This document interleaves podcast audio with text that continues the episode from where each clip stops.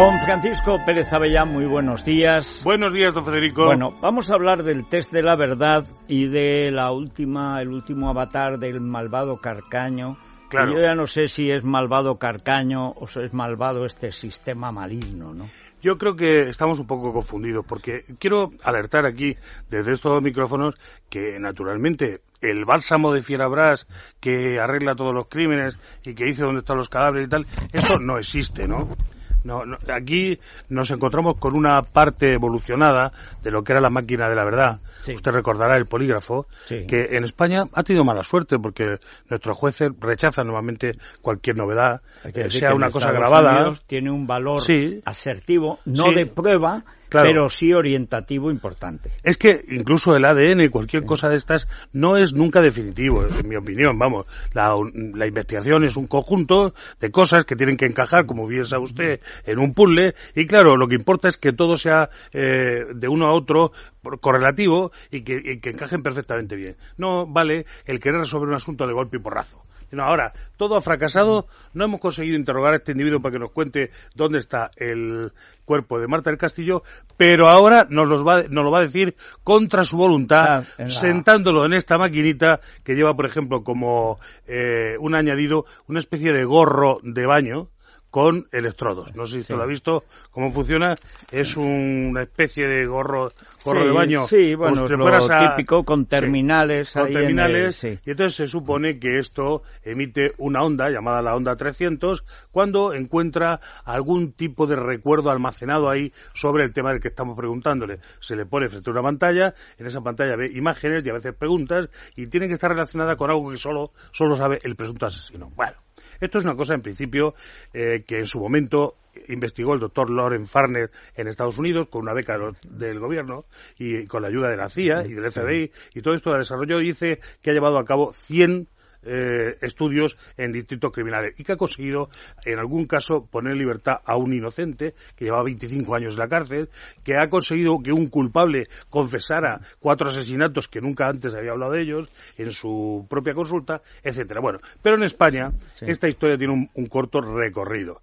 Eh, el doctor Valdizán, en el Miguel Servet de, Bar- de Zaragoza, ha puesto en marcha en un asunto en el que se busca a una mujer descuartizada presuntamente por su marido Antonio Losilla, que está imputado, se llama la señora Pilar Cebrián. Se está buscando en cuatro sitios donde en el primer ensayo el doctor Valdizán ha dicho que había posibilidad de que hubiera estado o que fuera depositado allí el cadáver de Pilar Cebrián. Ayer se terminó de revisar el último de estos lugares, que era un nevero en Ricla.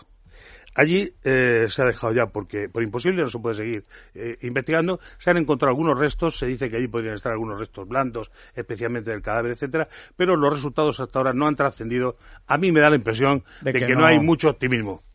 Es el primero, y después hay un segundo que es el de Carcaño que se llevó a cabo hace unos días, como usted sabe, efectivamente el doctor Balzán, que además es un señor muy competente, un, neurofisiólogo extraordinario, una gran persona que ha estado trabajando hasta su jubilación en- con los niños autistas, en fin, que es una persona No, de no, todo- que es una mérito, persona, una bellísima persona. Claro, quiero decir que yo no estoy en contra de la prueba, No, no, ni mucho ni menos. de esto ni, ni de nada. Yo lo que quiero decir es que esta es una prueba más de la- a las que podemos recurrir en un momento determinado. Pero claro, se ha producido un, un efecto que yo creo que es el, el haberlo contado mal los medios de comunicación. Hay gente que no entiende de nada y está diciendo esto, transmitiéndolo como si realmente fuera la cosa que va a resolver todo. Así que, de pronto ha habido, pues, un, un precipitarse de todos los que tienen un problema. Por ejemplo, la familia Cordón, que usted sabe que Sí. nosotros aquí estamos siempre detrás de ellos, respaldándolos, porque realmente han sufrido mucho. Don Publio Cordón. Bueno, pues entonces la familia quiere, a través de la Guardia Civil y tal, que se le aplique esta misma prueba a eh, Silva Sande, el grapo, Sí, presunto que- responsable de haberse llevado a Cordón y probablemente haberlo matado. Sí. Yo quiero decir que tanto en el caso de Carcaño y como en el caso de Silva Sande, que lo he seguido muy a fondo, he leído todos los papeles importantes, he estado en todas las circunstancias que había que tal, me consta que los dos saben dónde depositaron el cadáver de sus respectivos búsquedas o de, las víctimas que se le imputan. De tal manera que no me parece que esta, que esta pista, esta nueva eh, prueba que se hace, la P300, vaya a añadir algo en contra de la voluntad de ellos. Vaya a descubrir algo nuevo, que es la gran cuestión cuando alguien le alumbra, porque lo que decías, el caso de Estados Unidos, claro, es que descubrir a un inocente es importante. Y descubres algo nuevo. Descubrir cuatro cadáveres más, oye, son cuatro familias que van a dejar de sufrir dentro de lo que cabe, pero notablemente. Pero eso es ir a algo nuevo. Esto no es algo nuevo. En Esto es algo oculto, que es distinto. Ante dos individuos como Silva Sande, que ya ha protagonizado tres o cuatro búsquedas en el norte de España, en el sur de Francia, en distintos todas, todas fracasadas, y además porque él tiene una cosa en común con Carcaño, el asesino de Marta del Castillo. Ninguno de los dos están interesados en que aparezca el cadáver de sus víctimas, porque, significaría que sabríamos cómo las habían matado estas personas, muy distinto de cómo lo van contando, probablemente con algún tipo de saña o algún tipo de procedimiento que nos aumentaría el horror y quizá aumentaría el rechazo contra ellos. Con lo cual ellos no tienen ningún interés mm. en que esto aparezca.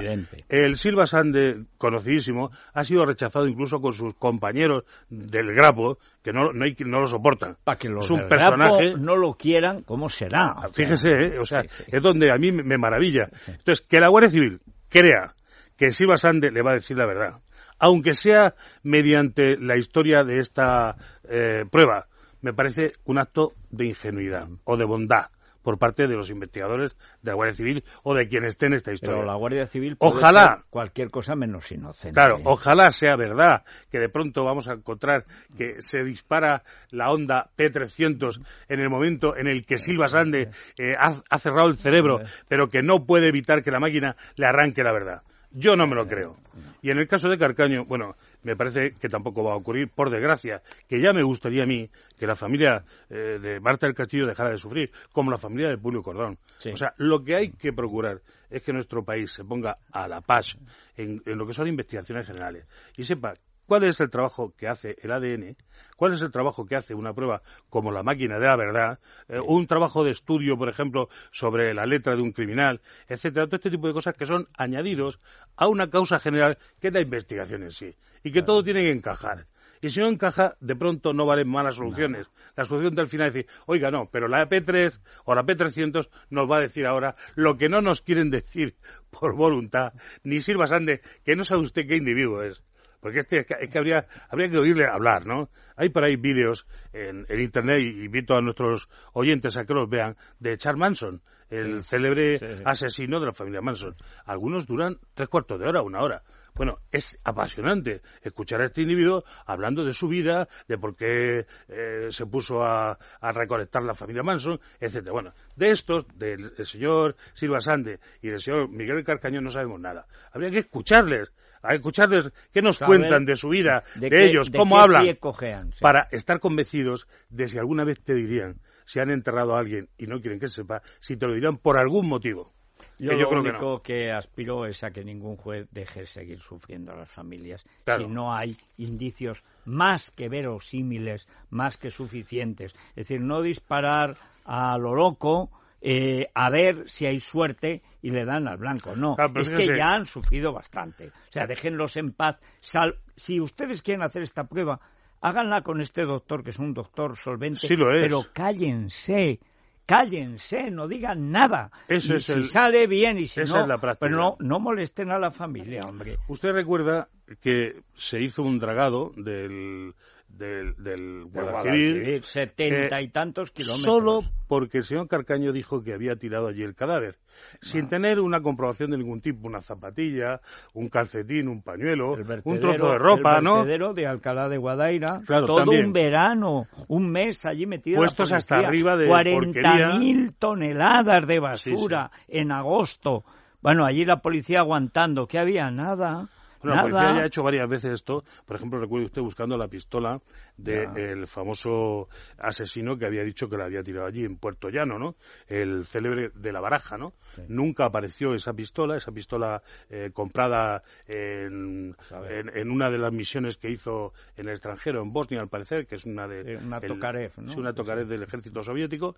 Y, y, todo este tipo de cosas siempre ha fallado. ¿Por qué? Porque yo creo que hace falta una confirmación. De acuerdo, el asesino le ha dicho, presunto asesino, le ha dicho a usted que es allí. Pero tiene usted que tener alguna, alguna confirmación de que alguien le vio tirarla a la basura o lo que sea, porque si no está usted haciendo lo que se ha hecho. Gastar 600.000 euros de bellón ¿eh? en no ir a ninguna parte.